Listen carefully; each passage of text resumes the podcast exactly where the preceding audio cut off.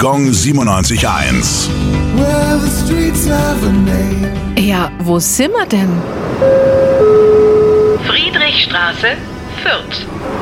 Es gibt gleich zwei Versionen, wie die Friedrichstraße zu ihrem Namen gekommen ist. Aber fangen wir erst mal vorne an.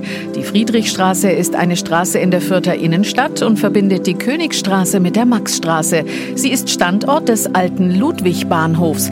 Eine Version ist, dass die Friedrichstraße 1836 nach dem Kaufmann und Mitbegründer der Ludwigseisenbahn Johann Heinrich Friedrich Meyer benannt wurde.